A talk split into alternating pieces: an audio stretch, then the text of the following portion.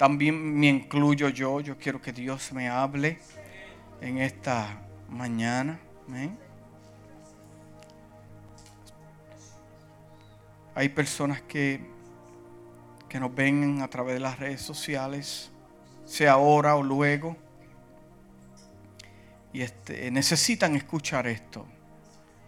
Hay personas que necesitan, yo necesito escuchar de Dios en esta mañana. Amén. Amado, eh, en mis tiempos de juventud, ¿cuántos son jóvenes aquí? Pues, pues cuando yo era más joven todavía, me, acuerdo en esos tiempos gloriosos que, experimentamos en, los 80 y 90, donde, donde eh, eh, veíamos cosas grandes en la iglesia. Eh, si movemos a un lado tal vez eh, la ignorancia por falta de recursos y estudios, pero, pero algo no podemos eh, ignorar es que se manifestaba el poder de Dios de una manera sobrenatural, difícil para aquellos que, que experimentaron este tiempo, ver cómo Dios platificaba muelas eh, cómo libertaba a los cautivos, eso yo lo vi con mis ojos, eh, eh, cómo, sanaba a los enfermos, era una cosa tremenda, era un tiempo glorioso. es el mismo Dios, amado. Es el mismo Dios, ese mismo Dios que hizo las cosas en, en, medio de su pueblo, es el mismo Dios que lo puede hacer ahora. Dios no ha cambiado, la gente ha cambiado pero Dios no ha cambiado. Pero en esos tiempos de mi juventud, yo me acuerdo cuando eh, hacíamos muchos retiros y la iglesia se retiraba mucho, mucho, eh, eh, y, traíamos recursos. y ese recurso, pues me acuerdo que mi pastor lo llevaba los domingos después de los retiros para ministrarle al pueblo, amén. y me acuerdo que cuando anunciaban el profeta tal viene a la iglesia, era una cosa increíble porque allí las rodillas le temblaban a todo el mundo. ¿Cuántos, cuántos se acuerdan de este tiempo? Sí, espérate, porque, porque sabíamos que en algunas cositas estábamos eh, desalineados y, y, amados, y, cuando eh, habían personas que no iban ese día ni al servicio no iban al servicio porque tenían miedo. Ay, este, esa viejita se va a levantar y me va a traer a mí los pecados que tengo ocultos a la luz y esto se va a complicar. Eh, eh, amado, ese, eh, así era que, así era en esos tiempos. Y, qué pasaba? Y la gente se asustaba. Wow, espérate, déjame no. Y andaba todo el mundo derechito ahí, mira, como soldadito ahí. Pero algo, algo increíble en este tiempo es que anuncian que viene un profeta a la iglesia y la iglesia se desborda. ¿Y, por qué es esto? Cuando yo me, acuerdo que en los tiempos proféticos del pueblo de Israel, cuando llegaba un, un, profeta a la aldea o al lugar o encontrarse con uno de los reyes, le decían, espérate, ¿me traes buenas noticias o malas noticias? Y el pueblo temblaba cuando veía al gran Samuel entrar y decir, así dice Jehová, al gran Isaías, al Jeremías, al Daniel, gente que Dios usaba poderosamente. Pero, ¿por qué es que entonces eh, eh, eh, las iglesias, es más, podemos tener servicio el domingo y anuncian que hay un profeta en otra iglesia y los miembros fieles de aquí se van para allá? ¿Por qué es que ocurren cosas semejantes como esta? ¿Será que tenemos el espíritu de Acab? El espíritu de Acab es el que, el que decía, tú sabes que yo me voy a rodear con gente que me va a decir lo que me gusta.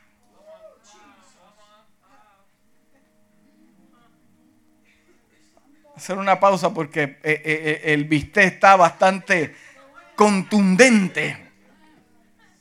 ¿Sabes? Cuando te como un pedazo de carne como que está... ¿Será que tenemos la iglesia de hoy en día? Pensamos que vamos a rodearnos con profetas que nos digan lo que queremos, pero, pero no nos olvidemos que también en ese tiempo existía un hombre que se llamaba Elías. Y cuando Elías venía a hablar, eh, acá como que no le gustaba este, me está complicando las cosas, sí, porque hay cosas que están pasando ahí que Dios te dijo que no hiciera y la estás haciendo. pero amado, pero mire cómo es este asunto. Hay un joven llamado Samuel, Dios lo está preparando, le está afinando su oído al lenguaje, a la música profética. Y Dios comienza a tratar con él desde pequeño y comienza a escuchar la voz de Dios. Y, y, Elí, y Elí le decía, tú sabes qué, eh, la próxima vez que te llame, dile, aquí estoy Jehová, que tu siervo escucha. Pero cuando Samuel, este joven trabajando, sirviendo en el templo, dijo las siguientes palabras, ahí Jehová Dios se le reveló y te voy a dar un mensaje profético para el mismo que te dijo, Para el mismo que te dijo, si profeta viejo y profeta joven, eh, conocen las técnicas, pero, pero para el mismo que te dijo eso, pues yo te voy a dar un mensaje. Dice la Biblia que cuando Samuel escuchó eh, eh, ese mensaje, porque el mensaje era para la persona que lo estaba mentoreando, que lo estaba ayudando, que lo estaba bendiciendo. Y, de momento, como Elí, profeta viejo, profeta joven, se le acerca y le dice: Mira, que mueras tú. Estoy aquí resumiendo la historia. Si no me dices todo lo que Jehová te dijo,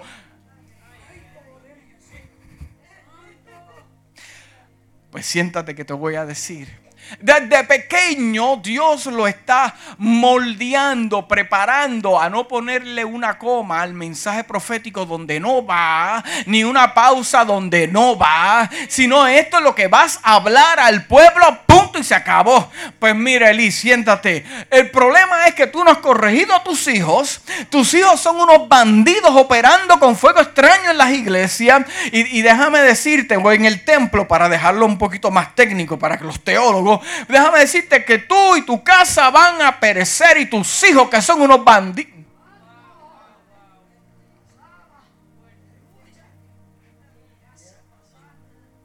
Necesitamos gente, amado, eh, eh, eh, que, que, se deje usar por Dios. ¿Por qué?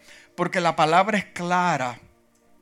Y el mensaje que vengo para, para, para para darte paz no es, no es fuerte, amado, es, bonito, es bonito. Eso es, amado, el mensaje es bonito. Pero, pero lo que, el punto mío que le estoy diciendo con esta introducción es que si yo quiero escuchar de Dios, yo hablo su palabra. Y su palabra es clara, amado. Y, cuando estamos en necesidad de algo, Dios está dispuesto a hablarnos de, manera especial para nuestra vida. El mensaje de hoy, para darte más paz, se titula No va a prosperar. No, no va a prosperar. Alábalo. Adóralo, no va a prosperar. Déjame, antes de alzar la mano, déjame ver de que el pastor va a predicar eh, eh, eh, mira, amado, en el libro de Isaías 54, 17 dice lo siguiente. Dios le está hablando a su pueblo de manera especial. Isaías 54, 17. Pero en aquel día venidero, ningún arma que te ataque triunfará. Si se quiere poner de pie, póngase de pie, amén. Pero en aquel día venidero, el día venidero que me habla la Biblia me habla de tiempo profético, tiempo de cumplimiento. ¿Cuántos están esperando algo que viene en el futuro? ¿Cuántos están esperando ese tiempo venidero? Sabes que Dios te dio una palabra, sabes que Dios te dio algo especial, ese día venidero. Trabajamos el día de hoy para prepararnos para recibir el día venidero, el tiempo de Dios. Amén. Muchos pensamos, Dios me habló algo especial, pero el día de hoy no hacemos nada. Y cuando llega ese tiempo de cumplimiento, muchos lo perdemos. Así que si yo tengo una palabra de Dios, entonces yo guardo el día de hoy. ¿Cuántos dicen amén? Pero en el día venidero, ninguna arma que te ataque triunfará. En el día del cumplimiento, amado, hay muchos en esta casa que están caminando en ese tiempo venidero. Yo estoy caminando en un tiempo profético que Dios habló para mi vida cuando yo era un niño. Hay gente que está caminando en tiempos proféticos que Dios le habló cuando estaban fuera de los Estados Unidos, estaba en Sudamérica, Centroamérica, el Caribe, Santo Domingo, Puerto Rico, Venezuela, Colombia. Y tú estás en el día de hoy caminando en un tiempo profético. En tu tierra Dios te habló y te dijo, te voy a sacar, voy a bendecirte, voy a hacer cosas grandes contigo. Dios nunca te va a sacar de una tierra para que mueras en la otra. Cuando Dios saca algo de tu vida porque va a ser algo glorioso contigo. Te está dejando saber que aunque te enfrentes con el lobo, el oso y cuantas serpientes y escorpiones puedan haber, Dios te dice, en ese tiempo que yo te he prometido que voy a cumplir, todo lo que te ataque no va a triunfar.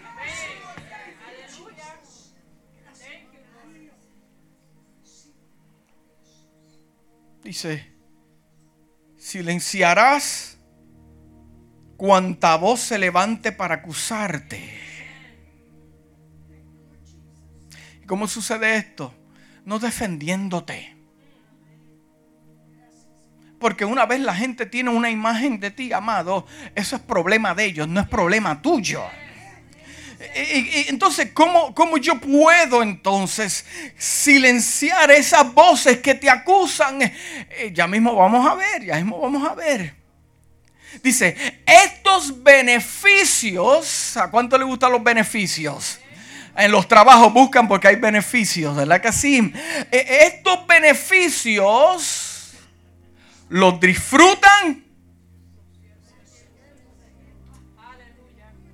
Porque yo estoy caminando en una, no una palabra que yo me inventé. Yo estoy caminando en una palabra que fue un plan divino de Dios. No me tire piedra, no le tire piedra a su vecino, a su amigo que ama a Dios. Eh, Dios lo escogió a él. Él no tiene culpa de eso.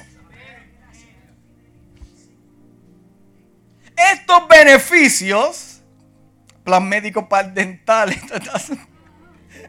los disfrutan los siervos del Señor yo seré quien lo reivindique. Yo, el Señor, he hablado. Padre, en esta hora tu espíritu está en tu casa. Tu presencia está aquí, tu, tu, espíritu indiscutiblemente se hace sentir. Gracias Padre amado que en esta hora tu espíritu va a hablar. Queremos escuchar palabras del cielo, no palabras de hombre. Tu iglesia necesita escuchar una palabra de fe. Tu pueblo necesita recibir una palabra para, para impulsarlos a ese tiempo venidero. Te pido que hables mi vida, mi alma. Afíname el oído profético para hablar palabras profética a través de tu palabra en esta mañana. Gracias Dios mío porque aunque un decir, un versículo va, Dios mío, a retumbar en la conciencia de cada persona que me escucha en esta mañana. Gracias porque te vas a glorificar y la casa dice, amén y amén y amén. Es sumamente interesante porque las personas hoy en día escogen todas las cosas porque tienen un deseo de saber cuáles son los beneficios. Inclusive eh, eh, eh, hay, hay personas que dicen cuál sería mi beneficio en estar en esa iglesia. Ah, eh, eh, eh, pues, pues, pues, tenemos ministerio de niños, mira para allá, todo esto. La gente dice, ah, pues se enamora más de los beneficios que de la persona que te ofrece los beneficios. ¿Me está entendiendo? y aquí Dios le está hablando al pueblo de Israel en medio de una crisis le está diciendo en ese tiempo venidero, vas a pasar ciertas situaciones en ese momento, pero yo te estoy prometiendo que tu cautiverio, tu problema, tu situación, tu momento difícil no va a durar para siempre. Y en el tiempo del cumplimiento en que tú te encuentres, que llegará, amado, si Dios te lo prometió y usted está trabajando en el día de hoy, está preparando ese camino, está ahí siendo fiel, eso lo vas a ver. Yo vengo a decirte y aclararte que las promesas de Dios Dios son condicionales. Es algo que no queremos escuchar, pero es la realidad. Dios te promete algo, pero si yo no hago nada para trabajar, para encontrarme con ese propósito, nothing is gonna work. I'm not gonna see the purpose of God in my life. Se lo traduzco. ¿Usted entendió? Déjese de cosas. Mire, la protección sobrenatural, diga sobrenatural, es una de las muchas bendiciones, beneficios que, todo hijo de Dios debe disfrutar. Eh, definición de sobrenatural es que no puede explicarse por las leyes de la naturaleza. No puede explicarse.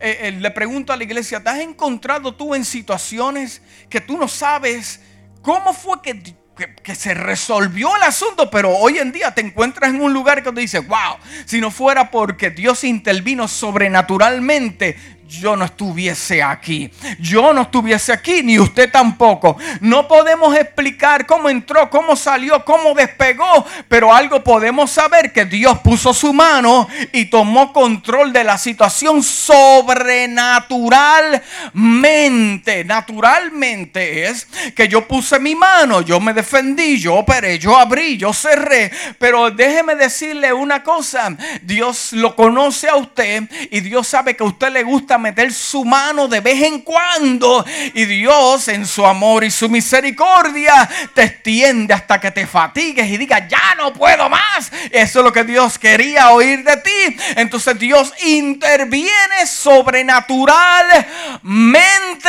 a tu favor.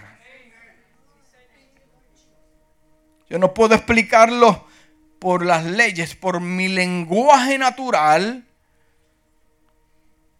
¿Cómo ocurrió eso? David dijo en el famoso Salmo 23, 4 al 5, aunque ande en valle de sombra de muerte, no temeré mal alguno porque tú estarás, estarás, estarás, futuro, estarás conmigo. Tu vara y tu callado me infundirán aliento. Tú preparas una mesa delante de mí en presencia de mis enemigos. Eh, eh, yo leí esto en el original y lo que dice es lo siguiente, que aquellos que te quieran hacer daño llegará el momento en que se van a encontrar contigo una vez más.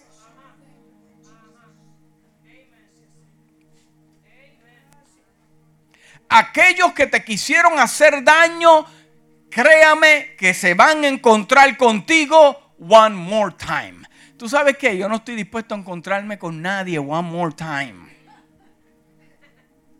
Para Dios enseñarme. No, no, no, no, no, no, no, no, no. Pero llegará el momento en que aquellos que hablaron, sea quien sea, eh, y te quisieron hacer daño, se van a sentar contigo, te van a ver en una mesa sea que te estén viendo a través de las redes sociales o como hoy que me están viendo también, gloria a Dios, aleluya, eh, eh, eh, se sentarán contigo. Y eso significa, de esa mesa delante de mí en presencia de mis angustiadores, eso es que Dios te bendice en la mesa y te da lo que tú necesitas, los recursos, te pone lindo, te ves más joven, más, más, yo no sé lo que Dios vaya a hacer contigo, pero en presencia de aquellos que Amado, si usted no da gloria a Dios con esto, están vivos. Como hijos de Dios estamos protegidos de todo mal y daño. Él quiere que sepamos que nuestra seguridad y protección no está en las manos de ningún hombre.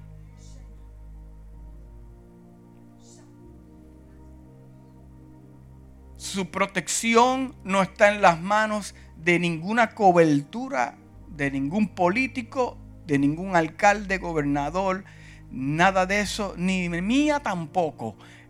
Está protegida por Dios. La Biblia nos cuenta cómo el rey de Siria envió sus tropas y salió por completo a la ciudad donde estaba el profeta Eliseo. Dice Segunda Reyes 6, el siervo del profeta se asustó. Sí, porque amado, tú puedes ser alguien que escucha de Dios, pero siempre va a tener gente a tu lado que no escucha ni ve tampoco.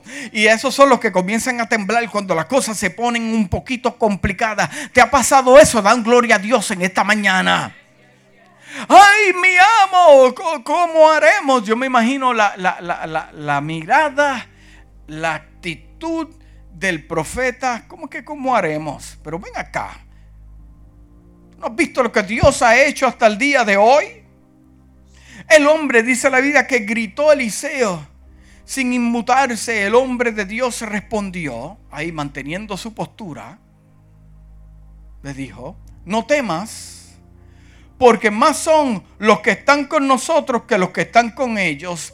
Esto es un lenguaje espiritual, porque ya que, el siervo es un poquito, ¿verdad? Vamos a usar la palabra carnal. Eh, eh, dice, pero son más, pero mira, mira cuántos tenemos en el ejército, pero mira cuántos, pero, pero el profeta tiene la capacidad de ver otras cosas.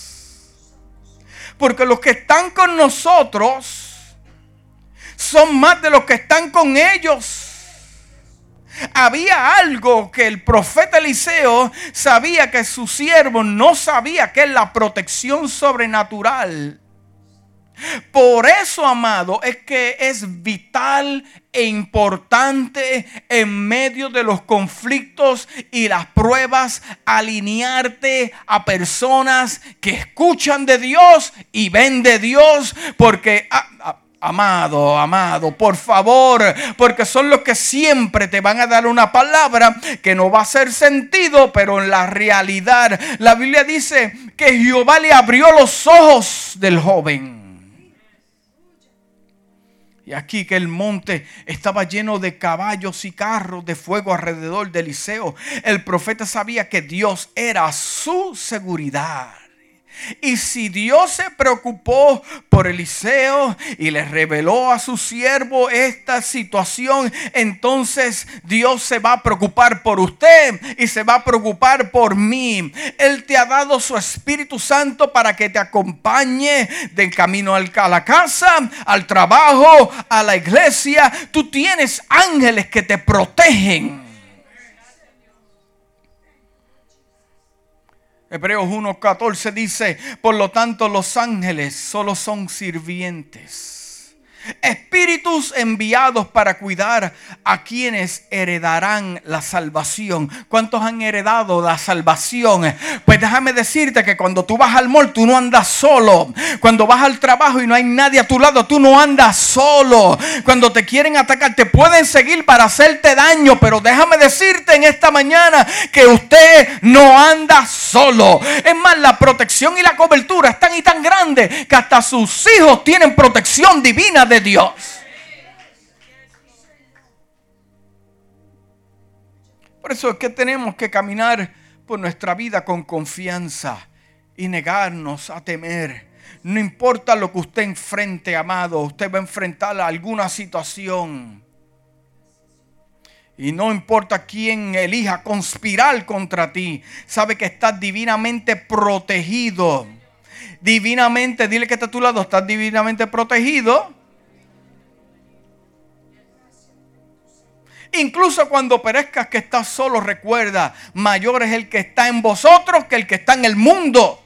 La Biblia en primera de Juan 4:4 dice, pero ustedes, mis queridos hijos, pertenecen a Dios. Usted es un hijo de Dios.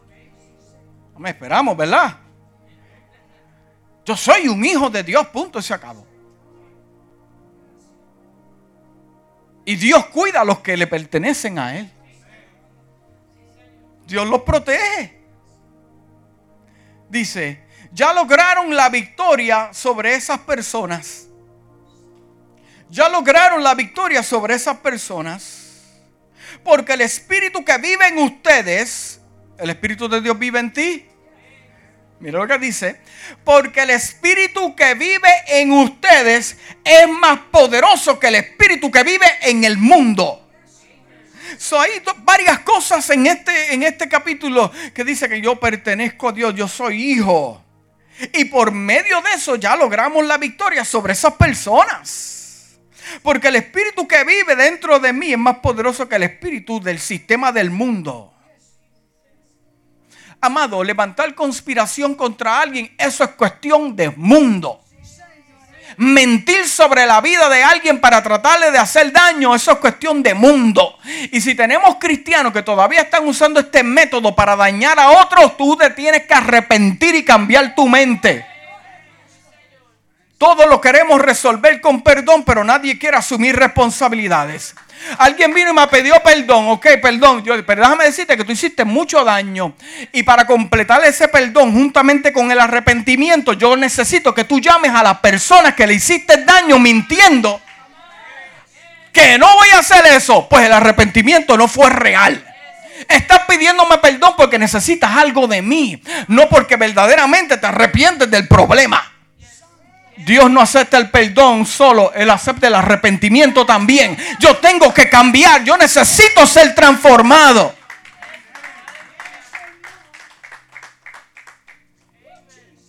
El vecino te roba. Te robó la cortadora de grama. Le dice, perdóname, te la entrego otra vez. Pero, pero, pero a la otra semana viene y te, la llevo otra vez. Ah, perdón, es que necesitaba cortar. Pero ven acá, pero ¿qué, pasa aquí? Las cosas no se resuelven simplemente con perdón. Dios no las resuelve así.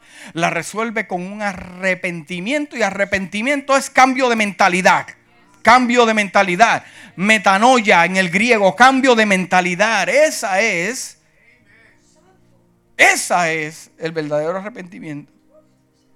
Esta es la herencia, amado, de los siervos del Señor. Una herencia es algo que se da como un derecho de primogenitura, lo que significa que no lo obtienes por nada que hayas hecho, sino solo por quien te dio la luz, que fue Cristo Jesús mientras hayan nacido en Jesús, entonces nuestra herencia es de Él y recibamos todas las promesas y bendiciones que ese derecho de primogenitura. Hay tres cosas que son obvias en esta escritura. Dice que las armas necesitan ser formadas antes que vengan a ti. Se sientan a una mesa pusieron tu nombre, tu apellido y tu... Porque es para ti. Hay muchos que se llaman Juan Ponce, pero Juan Ponce con ese seguro social no tiene nadie, eres tú. Y está ahí y se sentaron a planificar cómo te van a dañar. Dice, al hermano Roberto no lo podemos dañar robando dinero. No, perdona que te tome de ejemplo, porque tiene un testimonio intachable. Sabemos pues que él ama a Dios. Ahora, ¿qué es lo más que le duele a Robert? ¿Qué es lo, qué es lo más que lo va a herir al hermano Eliseo o el hermano Pedro? Vamos a buscar qué es. Se sentaron a la mesa. Y, lo interesante es que mientras están formando esto en contra tuya, tú estás gozando en la playa. Tú estás allí disfrutando con tus hijos. Y, y, y, déjame decirte, estás gozando. Y de momento dices, vámonos para, vámonos para dónde, vámonos para, para, para, los manantiales a coger agua fría. Y estás allí, wow, tremendo. Es más, la esposa, ¿dónde están las mujeres de la casa? El esposo te dice, vamos a comprarte un carro nuevo. Yo voy a, ah, pues tremenda. Y la dama allí habla lengua, danza, se goza. Y va para allá, vamos a comprarte un traje. ¡Wow! ¡Qué tremenda! La hermana ahí cocina lo que no cocina en todo el año, pero cocinó ahí. Y está gozoso. Pero mientras estás gozándote todo ese tiempo, mientras te estás gozando ese tiempo y todo el mundo, aleluya, gloria a Dios, están planeando para tu vida. Pero lo bueno de eso es que alguien está viendo que están planeando sobre tu vida. que aunque te llegue lo que te llegue, a Dios nada lo toma por sorpresa, nada lo asusta. Por lo tanto, ya él sabía lo que venía. Y comienza a prepararte, comienza a prepararte, comienza a hablarte. Dice la Biblia que no hay nada, nada que no ocurra antes de Dios revelarlo a sus siervos los profetas. Que aunque estén conspirando contra ti, ya Dios sabe que eso viene en camino. Por lo tanto, la Biblia dice que Él, que él endereza los pasos del hombre. Él comienza a moverte porque tú eres su hijo. Yo tengo herencia. Yo soy su hijo y Él me cuida porque él es, yo soy propiedad de Él. Y sigues caminando y sigues caminando y cuando veas que te encuentras en ese valle de sombra de muerte, yo no temeré mal alguno.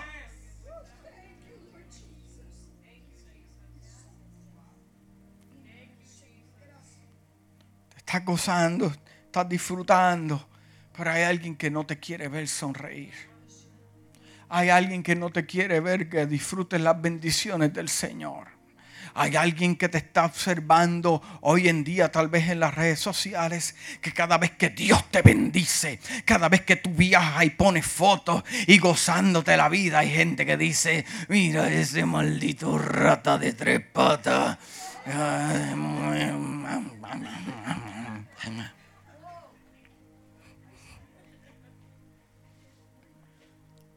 Hasta mismo cristianos carnales. Estas almas comienzan a formarse antes que vengan contra ti.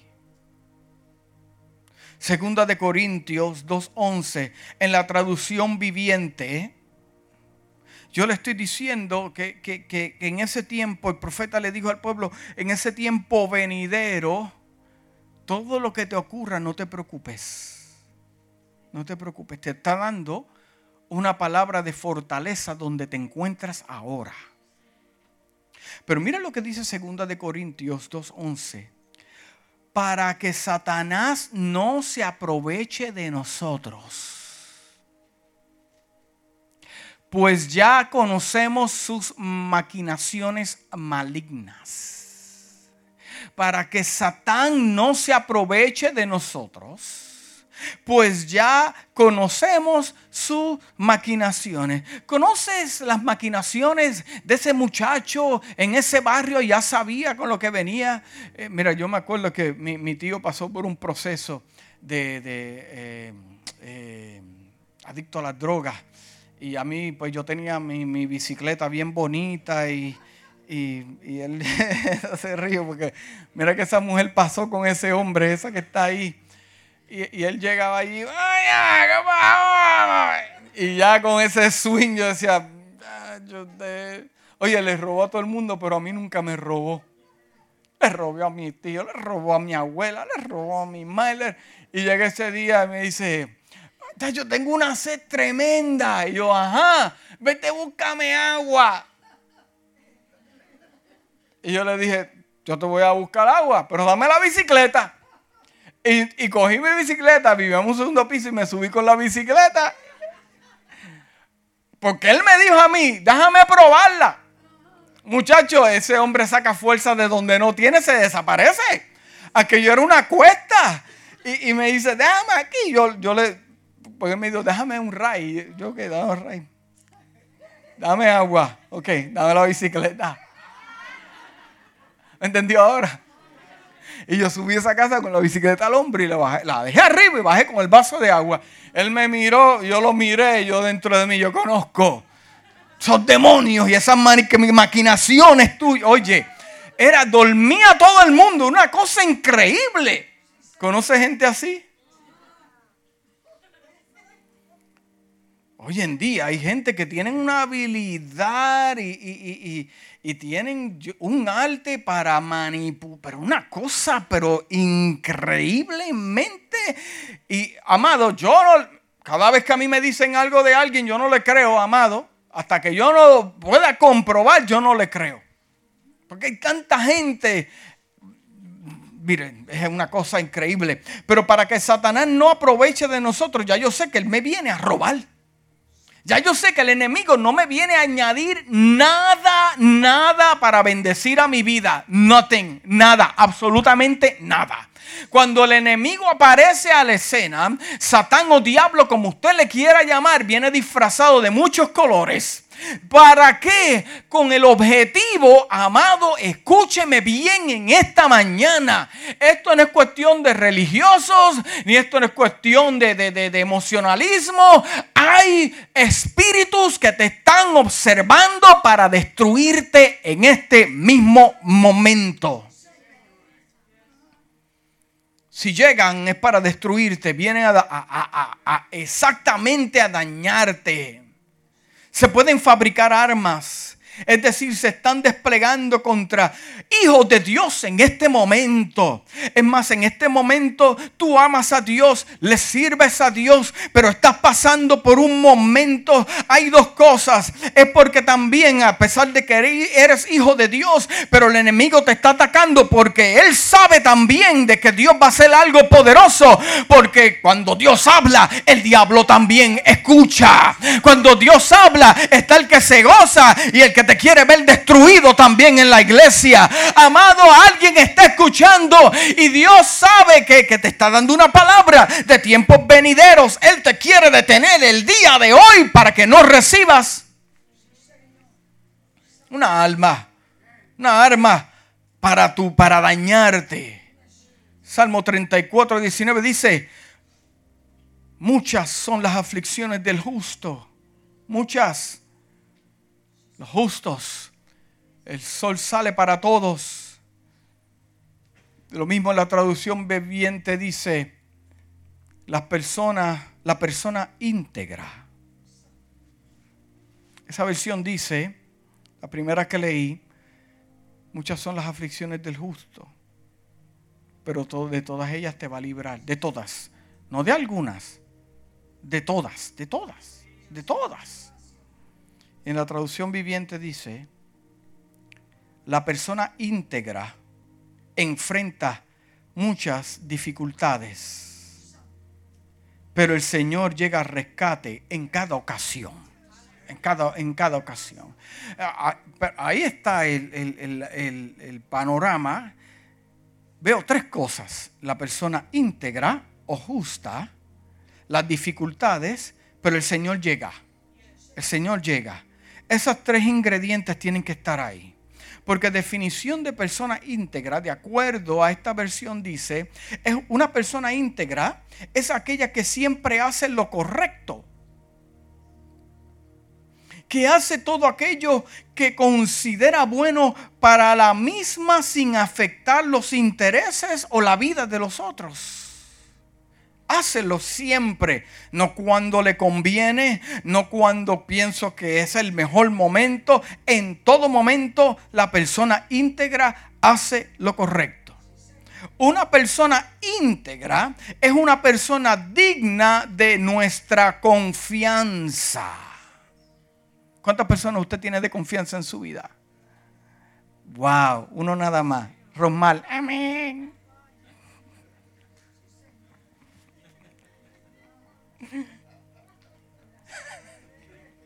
Amado, yo lo entiendo, estamos viviendo en, tiempos duros.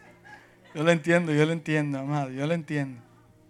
Una persona íntegra es una persona digna de nuestra confianza. Es una persona con una mirada clara, limpia, real y honesta. Tus valores, una persona íntegra, tus valores, hay tres cosas. Tus valores, tus palabras y tus acciones van en sintonía juntos. Una persona íntegra suele ser una persona feliz. Y esto es así porque tienen claro que es lo más importante y lo más importante es su vida con Dios. Se expresan de acuerdo con esos valores, principios y actúan siempre en consecuencia. Mm. Hay silencio en la casa. No te apures que ya mismo vamos a entrar a los beneficios del Señor. Mira, una palabra, eh, una persona íntegra cumplen con su palabra. Una persona íntegra es una persona leal. Y toda promesa que hacen la llevan a cabo. Gestionan sus emociones, aunque sientan emociones negativas, las saben controlar.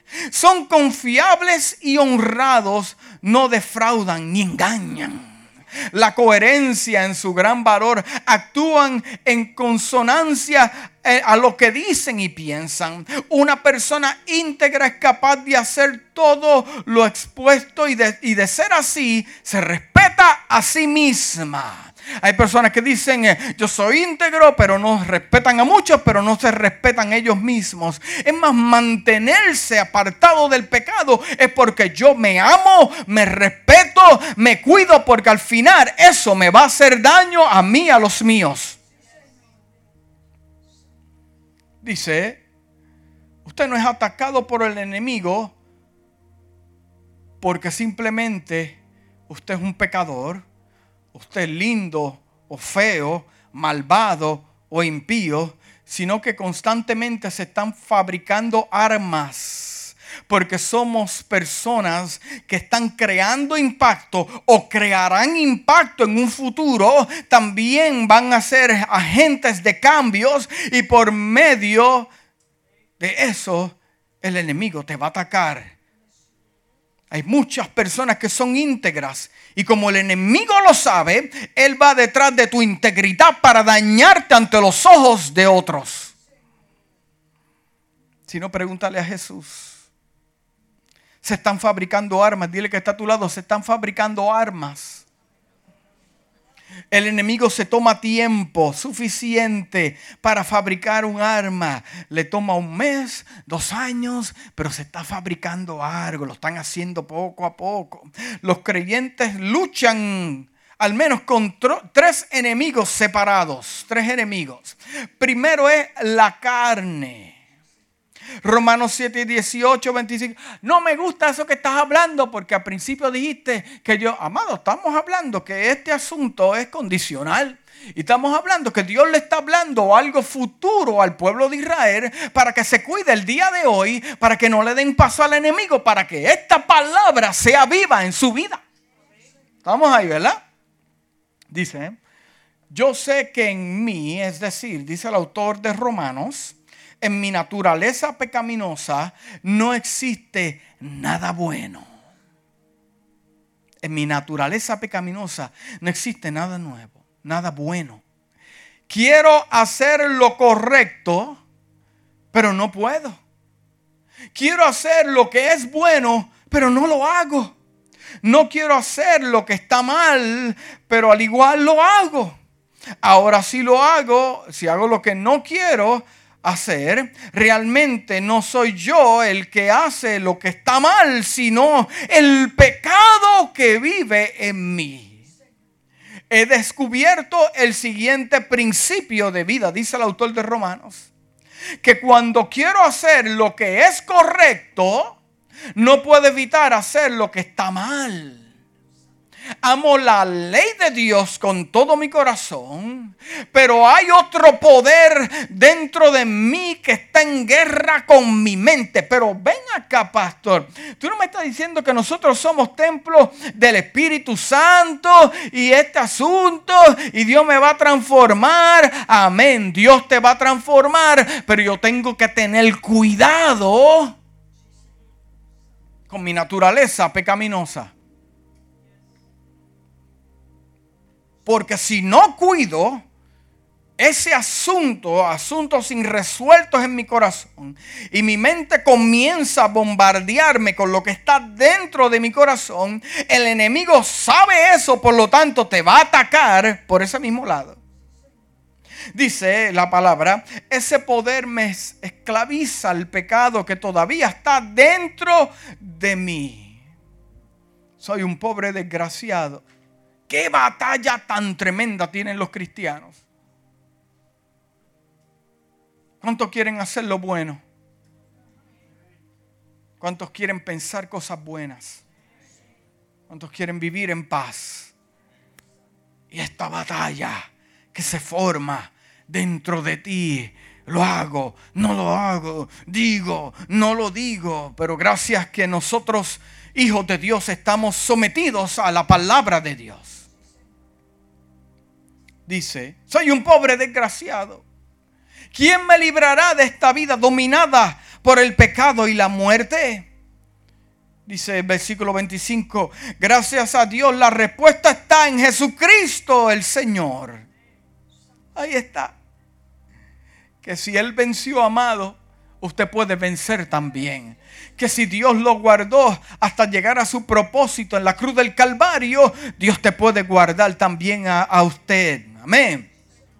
Así que ya ven en mi mente. De verdad quiero obedecer la ley de Dios, pero a causa de mi naturaleza pecaminosa soy esclavo del pecado. Gálatas 5:16 dice, por eso les digo, dejen que el Espíritu Santo los guíe en la vida. Mira lo que el apóstol Pablo le escribe a los Gálatas. Por eso les digo, dejen que el Espíritu Santo los guíe en la vida. Entonces no se dejarán llevar por los impulsos de la naturaleza pecaminosa. No, yo no soy un pecado. Amado, escucha bien, el enemigo sabe cómo alterarte. Si tu esposa sabe cuál botón es apretar para... para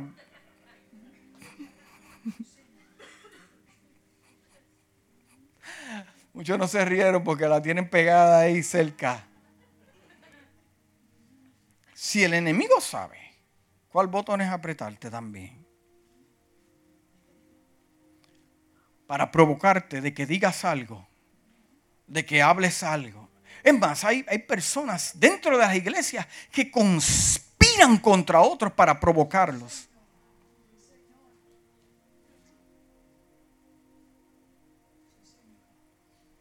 Por eso el apóstol Pablo le dice, dejen que el Espíritu Santo los guíe en la vida. Entonces no se dejan llevar por los impulsos de la naturaleza. ¿Qué estamos haciendo en esta mañana, amado? Es creando el fundamento para que esa palabra venidera, para ese tiempo que estás pasando glorioso, no, no se eche a perder ni pierdas el momento especial de Dios en tu vida y en mi vida. Gálatas 5:25 dice, ya que vivimos por el Espíritu, sigamos la guía del Espíritu en cada aspecto de nuestra vida, en cada aspecto. Vencerás a este enemigo al caminar en el Espíritu y seguir al Espíritu. Debes dejar de excusar el pecado, debes obedecer al Espíritu. Segundo, eh, segundo enemigo es el mundo. Diga mundo. Juan 15, 18 al 19 dice, si el mundo los odia, recuerden que a mí me odió primero. Si pertenecieran al mundo, el mundo los amaría como a uno de los suyos. Pero ustedes ya no forman parte del mundo, amado yo los elegí para que salieran del mundo, por eso el mundo los odia. Primera de Juan 3, 13 dice, así que amados hermanos, no se sorprenda si el mundo los odia. Si en la iglesia tienes conflictos, imagínate como creyente en el mundo. Primera de Juan 5, 19 dice, sabemos que somos hijos de Dios. Cuando dicen amén y que el mundo nos, este mundo que nos rodea está controlado. El mundo que los rodea está controlado, controlado por el maligno. Ayer veía un video de YouTube un artista bien famoso, usted sabe su nombre, es un artista norteamericano que su carrera no avanzaba. Su carrera artística, él compone canciones, toca la guitarra y eh, a los tiempos de los 60, pues muy, muy, muy, muy famoso en este tiempo también. Y lo están entrevistando. Y esta persona que lo está entrevistando eh, está haciendo ciertas preguntas cómo tú te mantienes, eh, como tú has seguido a este tiempo de tu edad en esta carrera. Y él francamente y abiertamente lo dice, pero es que yo tengo que cumplir con el lado de mi pacto.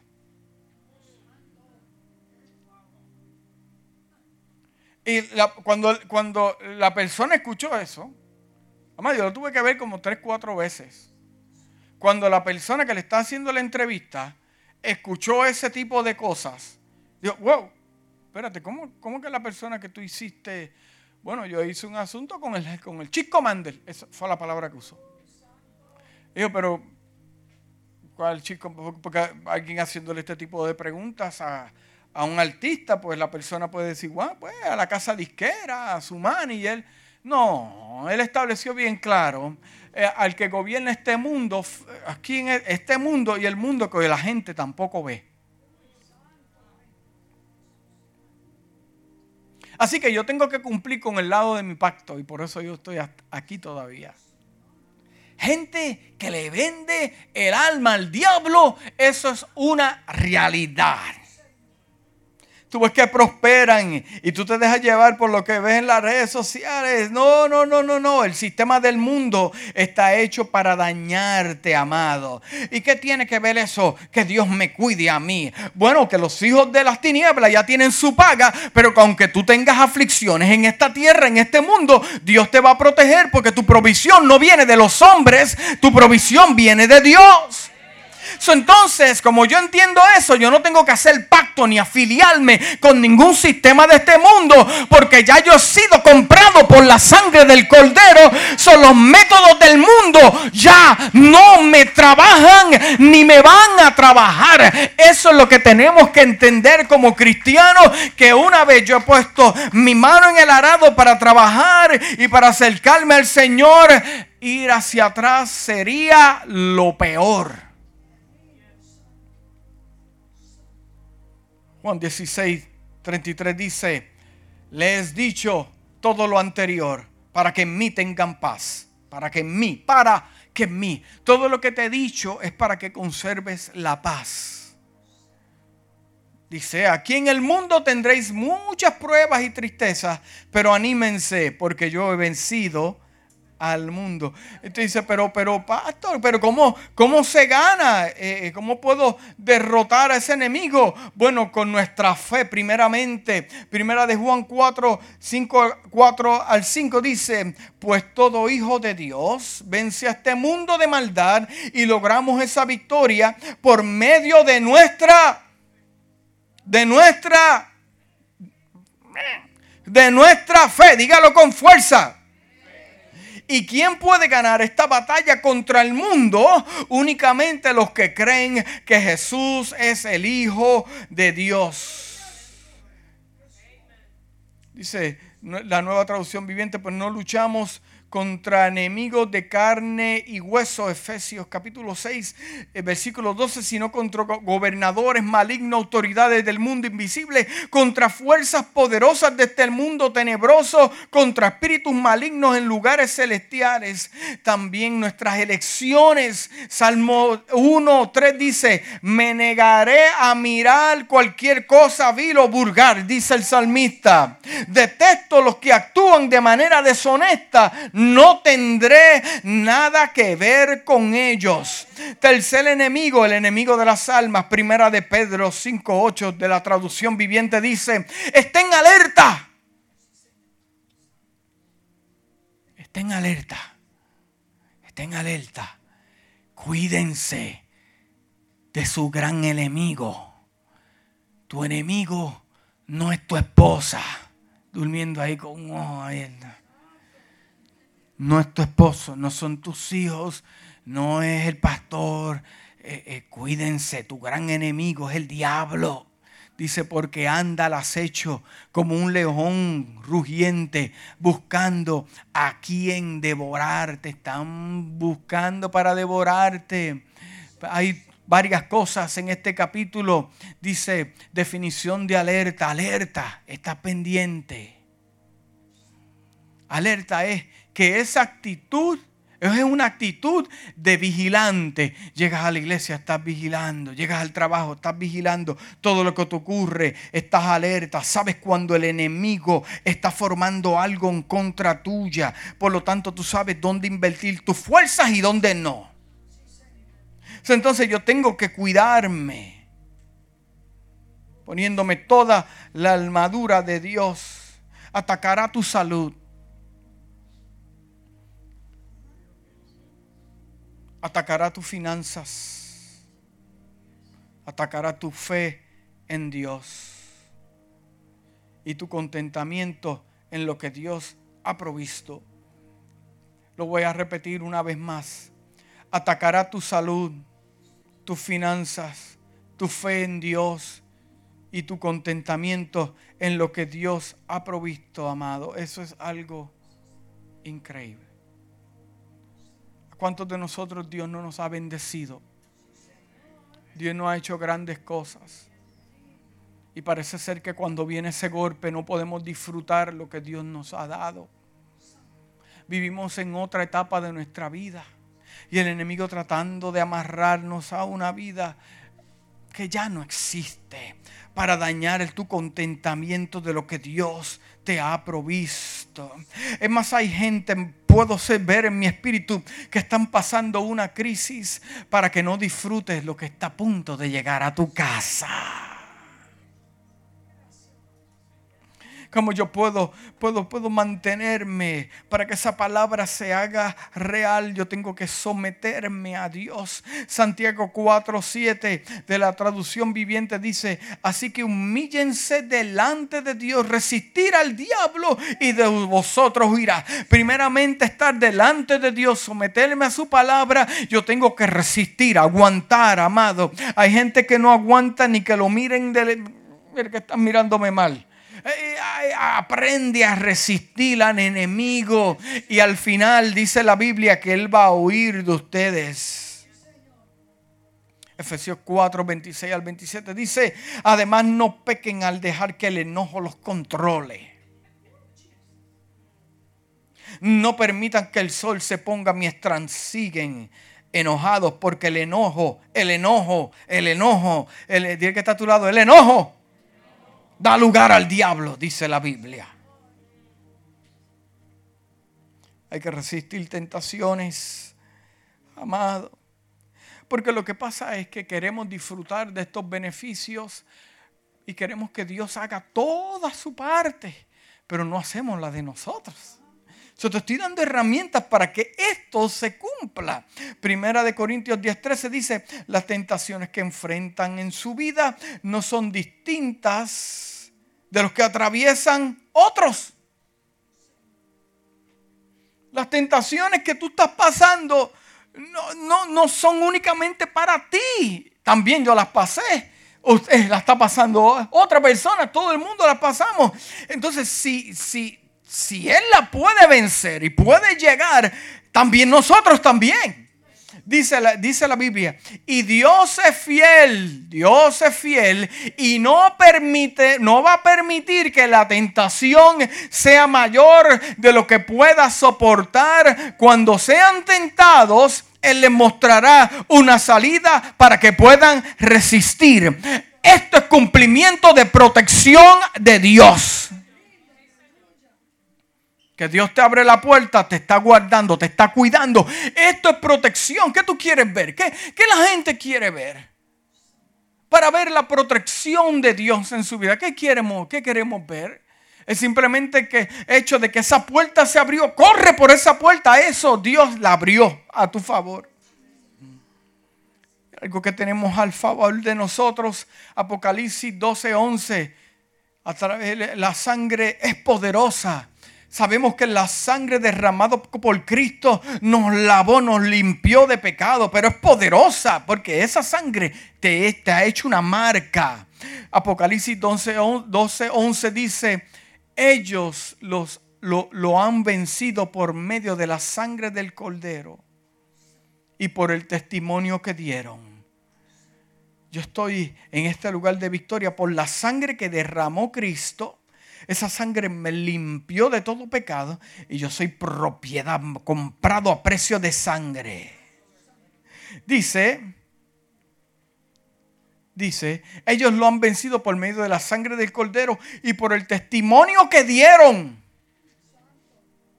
Y no amaron tanto la vida como para tenerle miedo a la muerte. ¿Sabe cuántos cristianos no experimentan la protección divina de Dios? Porque rápido ellos quieren defenderse y hacer cosas.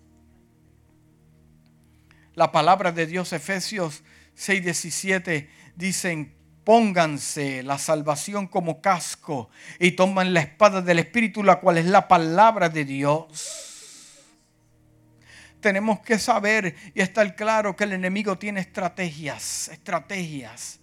Segunda de Corintios 12, 11 dice para que Satanás no se aproveche, no se aproveche, no se aproveche, ya que conocemos sus maquinaciones. Cuando el enemigo se aprovecha de nosotros o toma ventaja, es porque algunos de los hábitos que no son apropiados, pero el tiempo, por el tiempo, estos hábitos se han convertido en parte de nuestro diario vivir. Primero es, somos incapaces de decir que no.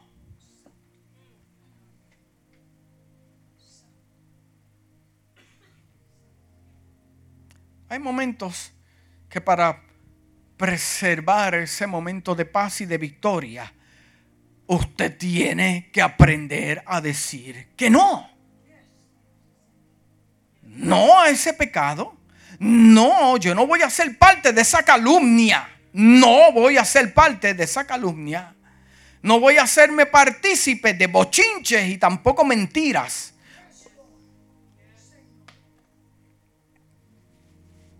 Diga no, a ver si es fácil. Diga no. No. ¿Recuerda cuando era usted estaba criando a sus hijos? Le iba a dar de comer y decía, no, oye, tan rápido que son para decir que no. Vete, bañate, no. Vete, eh, córtame la grama, no. Oye, una cosa increíble. Ya, ya el esposo ya un poquito más sabio y nos dice que no se queda callado. Perdón que no te estaba escuchando el juego de pelota, juego de básquetbol. Está muy alto. Pero las damas saben decir que no, ¿verdad? ¿Te gusta ese traje? No. ¿Te gustó el restaurante? No me gustó.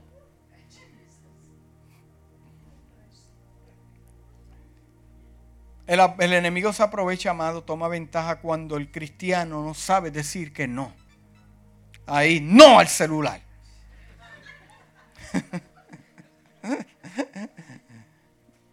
Dice, no hacerme partícipe de esas cosas. No al no someterme a Dios, no al temor. También ocurre, amado, cuando buscamos la aprobación de la gente. Si estuviésemos usted y yo solo en un cuarto, ¿verdad? Y usted tiene la oportunidad de hacerme daño porque nada, comentarios por ahí. Nosotros solos, usted no va a hacerlo.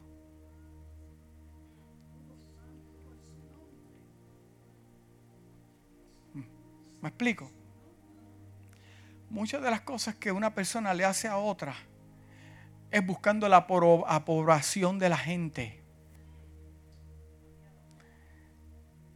Porque piensan que ellos saben algo y para mostrarte quieren hacer daño. Pero si estuviésemos usted y yo solo en una isla, para ponerlo así, La mayoría, la mayoría de veces cuando una persona le hace daño a otra es buscando la, la aprobación de los hombres. ¿Usted ha escuchado ese dicho que dice, el enemigo de mi enemigo es mi amigo? Cuando gente se va de tu lado, de tu negocio, de tu trabajo, y lo votaron a él, y ahora tienen conflicto contigo, eh, y tú dices, Dios, pero ven acá, estos no eran enemigos en la iglesia, ni se soportaban. Y ahora allá afuera están, cuchi, tú los ves en las redes sociales dándose besos, corazones y abrazos también ahí de care. Pero pero esta gente no conspiraron. ah, porque están buscando la aprobación de la gente que sabe que va a haber eso. Dios no trabaja con gente que está buscando la aprobación de la gente. No, no, no, no, no, no, no, no, no, no, no. Porque el que busca la, la aprobación de la gente compromete su integridad ay, para que no se moleste, pues yo no le voy a decir algo. Mire, las cosas si son bíblicas a su espada, úsela. Pero hay que hablar con amor. No, no, amor, amor es tolerancia, pero, pero no, no confundamos la azúcar con la sal. Otra cosa que, el enemigo tome, amado, te estoy dando unos asuntos que, posiblemente tú no sabes que están ahí, pero son, te están haciendo daño. Y una otra de ellas que el enemigo usa, ya voy a terminar, sé paciente, es cuando la gente se convierte en víctimas.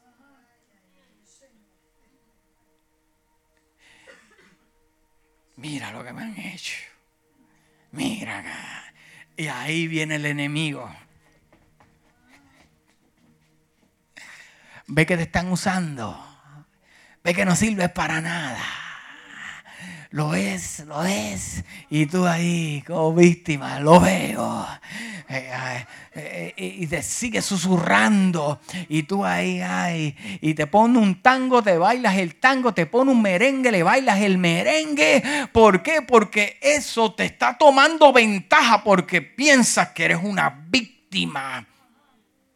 Gente que se hace víctima entre ellos mismos. Se menosprecian ellos mismos. Tú eres especial de parte de Dios. ¿Qué quiere lograr el enemigo? El enemigo quiere desanimarte para despojarse de su poder. Asimismo como en el pueblo de Israel le quitaron las espadas y la habilidad de poder crear espadas para que el pueblo no se defendiera. Y solamente, mira, Saúl y Jonatán estaban tan y tan y tan y tan y tan ciegos que el pueblo no se podía defender. Y ellos nada más tenían espada. Los filisteos habían desarmado al pueblo de Dios. Mire, que estemos en una iglesia y el pastor me dé herramientas para yo defenderme, eso vale la pena, amado. Tírale con el carro ese nuevo al diablo a ver si te Tírale con la casa que tienes a ver si te va. No, amado, no. Tírale con la chaqueta esa de Versace que tienes a ver qué. No, el enemigo respeta carácter y cuando estamos sólidos en el Señor y íntegros. Segunda de Corintios 10:4 dice, usamos las armas poderosas de Dios, no las armas del mundo, para derribar fortaleza. Mira, mira esto. Yo nunca lo había visto de esta manera en esta versión. ¿Tú sabes cuál es la fortaleza más grande del mundo? La fortaleza más grande del mundo. La fortaleza más grande, lo que tiene atado a miles y miles y miles personas, gente bonita de Dios, gente del mundo. Eh, amado, ¿tú sabes lo que es? El razonamiento mental.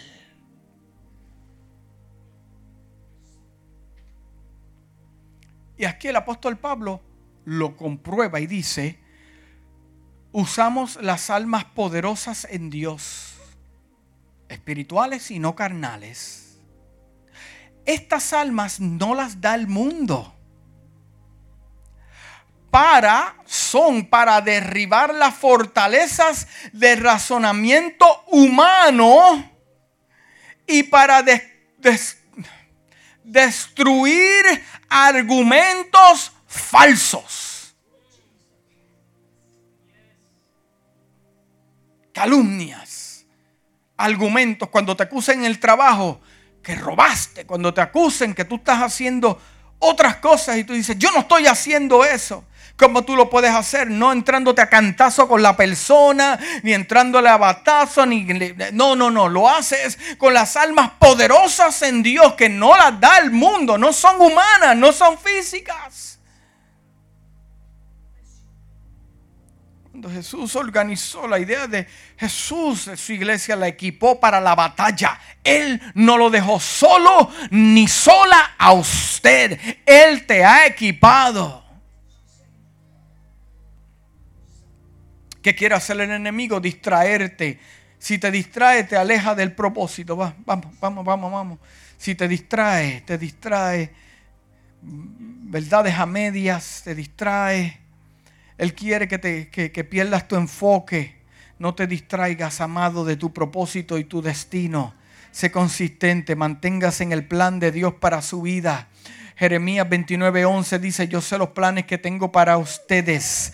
Dice el Señor, son planes para lo bueno, no para lo malo, para darles un futuro y una esperanza. ¿Qué quiere, qué quiere el enemigo? inhabilitarlo, paralizarlo, para que no pueda ser efectivo en su propósito. Hay gente que me ha dicho, yo me voy de la iglesia porque me llegó el tiempo. Y cuando los llamas están en la casa y no van a ninguna iglesia. ¿Cómo puede ser posible? El enemigo quiso inhabilitarte, paralizarte, porque tienes mucho para dar, para que no seas efectivo en tu propósito. Quiere disminuir tu capacidad y anular su alcance y perjudicar tu productividad. Él deliberadamente enviará tentaciones destinadas a paralizarte mental, físico, en tu caminar, a través de situaciones, inclusive nuestra negligencia, hábitos, actitudes que nos dañan. Porque el enemigo lo que quiere es destruirte por completo, neutralizar tu potencial. Amado, entienda que la victoria es de los santos, es de los justos. Los santos, los justos, somos victoriosos en el poder de la fuerza de Dios. Y con esto termino ya. Tengo tantas cosas, pero el tiempo avanza.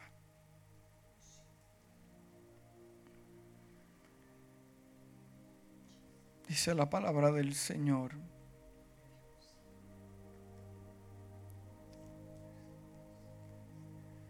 Zacarías 4 al 6 dice, el Señor dice a Zorobabel, no es el poder por el poder ni por la fuerza humana, sino por mi espíritu, dice el Señor de los ejércitos celestiales.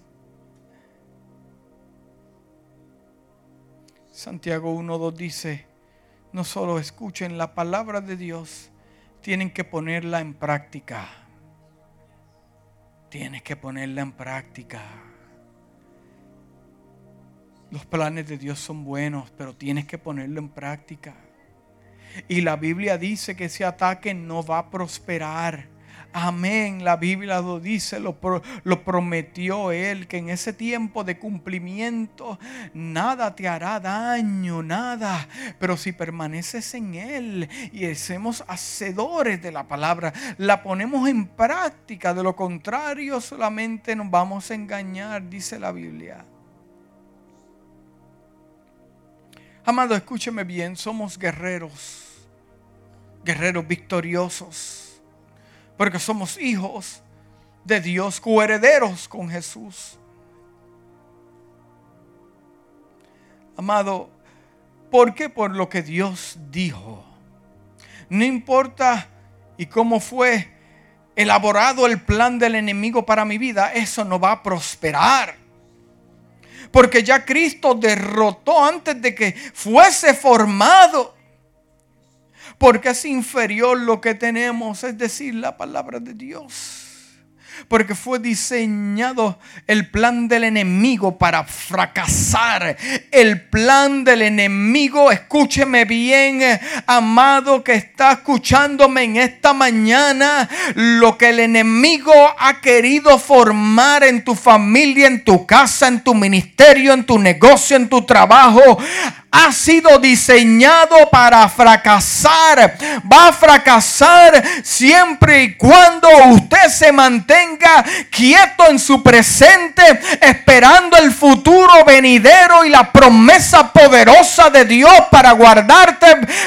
Amado, en esta mañana no se deje engañar.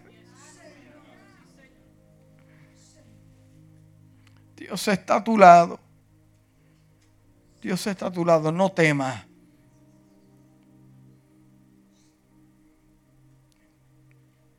El temor atrae espíritus y opresión. Lo, voy, lo vuelvo a repetir. El temor atrae espíritus y trae opresión. Job dijo, lo que yo temía fue lo que me sobrevino. Amado Jesús vino a hacernos totalmente libres y que podamos disfrutar de grandes cosas.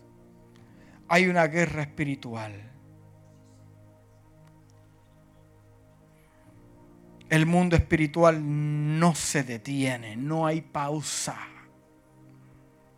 El mundo espiritual constantemente moviéndose.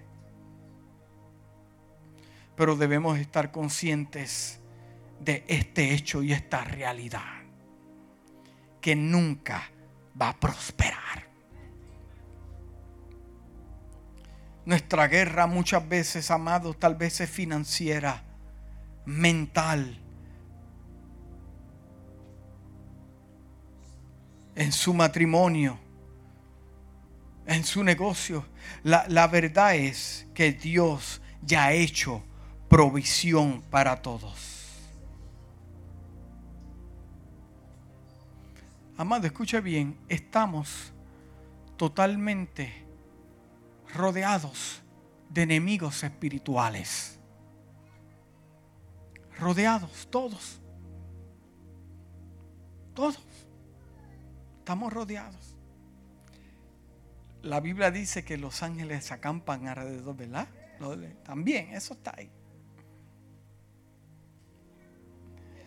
Pero, pero también entendiendo eso, yo también tengo que entender que ya Dios hizo la provisión. Ya Dios hizo la provisión para yo poder salir de donde me encuentro. Ya Dios hizo la provisión para, para ser vencedor en esa guerra financiera, mental, en mi matrimonio, eh, eh, también que en mi cuerpo. Ya me hizo la provisión. Deuteronomio 28, 7 dice, el Señor vencerá a tus enemigos cuando te ataquen. El Señor vencerá a tus enemigos cuando te ataquen. Saldrán a atacarte en una sola dirección.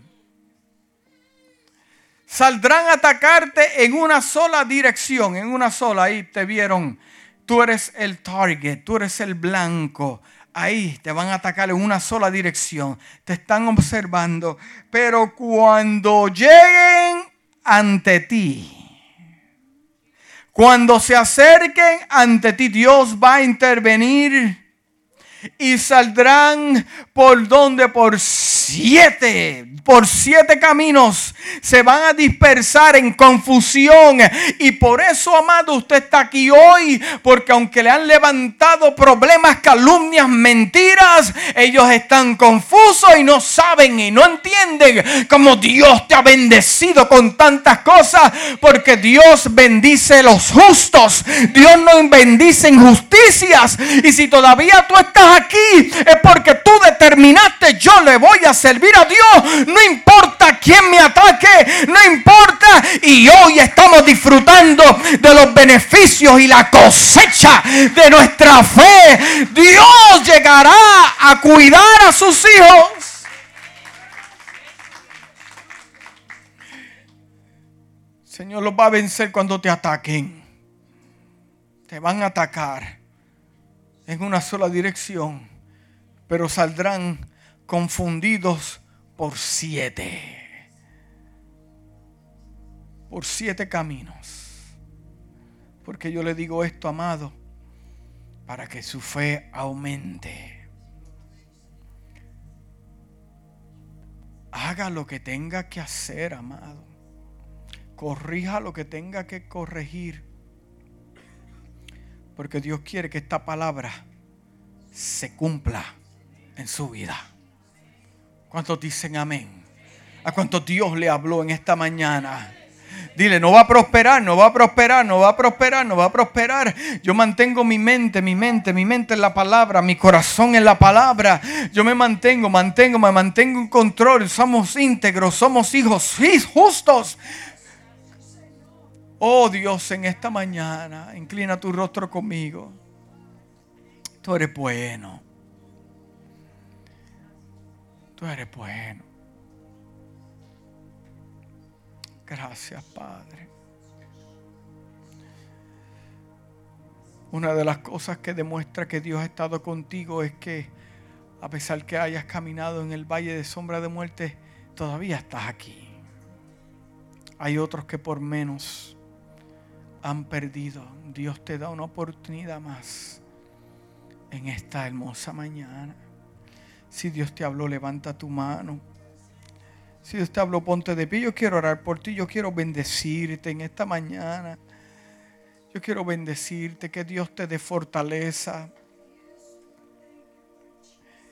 Así en comunión, yo sé que estamos pasando yo también por momentos complicados, momentos duros, momentos que no queremos pasar. Todo el mundo quiere sonreír, queremos estar gozosos, queremos tener paz en los hogares, en la iglesia, en los trabajos, queremos tener paz. Hay personas aquí que han trabajado mucho por la paz. Hay gente que ha trabajado, hay gente que está fatigada. Pero Dios te vino a decir en esta mañana que no importa lo que pase, yo estoy contigo, mantente fiel. Mantente fiel, mantente íntegro, no comprometas, no, mantente fiel para que puedas disfrutar la justicia de Dios.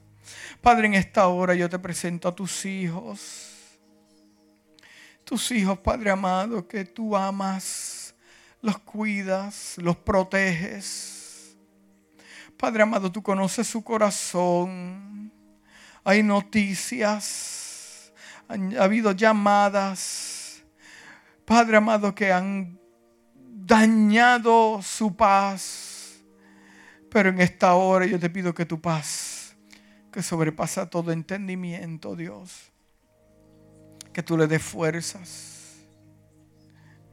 Yo vengo contra todo espíritu engañador, mentiroso todo espíritu que quiere dañar, que se levanta a engañar tu mente mostrándote episodios que no son reales, mostrándote angustia que no es lo que Dios ha hablado del cielo para tu vida.